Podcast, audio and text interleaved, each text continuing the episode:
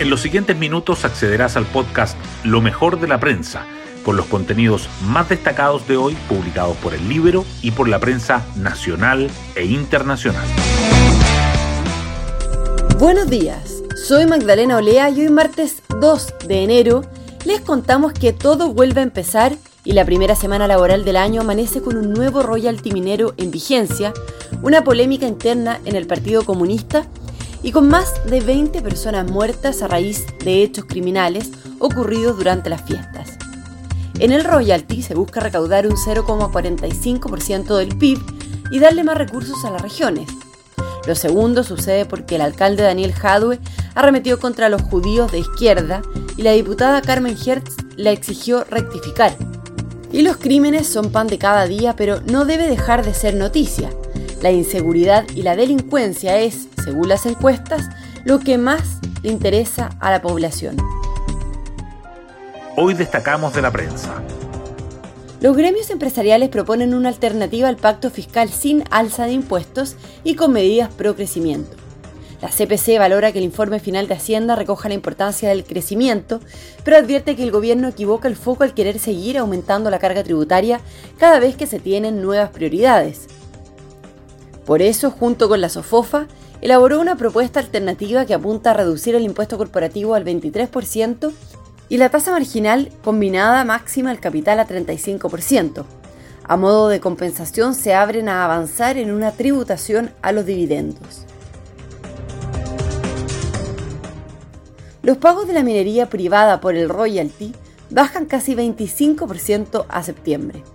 Las 16 compañías afectadas al impuesto específico de la actividad minera, conocido como royalty, pagaron un total de 500 millones de dólares entre enero y septiembre de 2023, lo que representa un 24% menos que los 656 millones de dólares cancelados en igual periodo de 2022.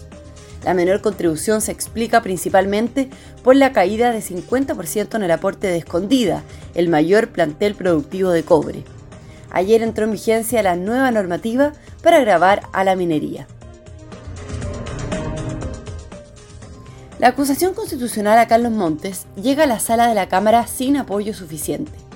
El libelo contra el ministro de Vivienda tendría un piso de 70 diputados si la oposición actúa unida, pero para asegurar su aprobación se necesita una mayoría de 78 de los 154 legisladores, los parlamentarios independientes o de partidos no alineados como demócratas y la DC ya han dado señales de que no aprobarán la acusación al ex senador socialista.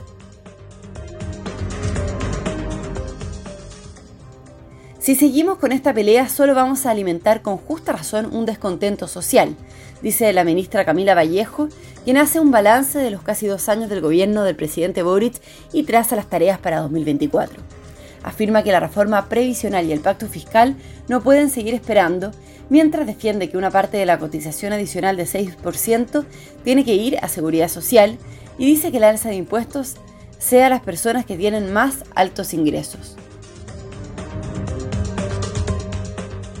2024 arranca con 5 homicidios tras el violento cierre de 2023. Ayer hubo un doble homicidio en Recoleta y un asesinato en Puente Alto, en ambos casos con armas de fuego. En Talca, en tanto, dos personas fueron víctimas de ataques de arma blanca. Entre Navidad y Año Nuevo se registraron más de una veintena de homicidios solo en la región metropolitana. Diputados le exigen a Andrade colaborar con la justicia y evitar victimizarse. El oficialismo rechaza que el fundador de Democracia Viva acuse de prisión política y esté mandando amenazas. La oposición espera que entregue los antecedentes de todos los involucrados en el caso Convenios, que tiene a otros militantes de Revolución Democrática en la mira de la Fiscalía.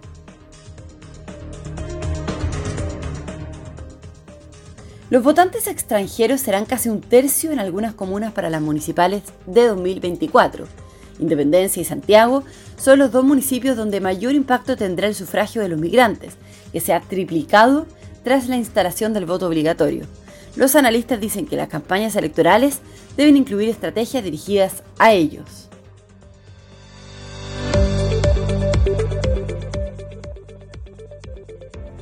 Bueno, yo me despido, espero que tengan un muy buen comienzo de año y un muy buen día martes y nos volvemos a encontrar mañana en un nuevo podcast lo mejor de la prensa.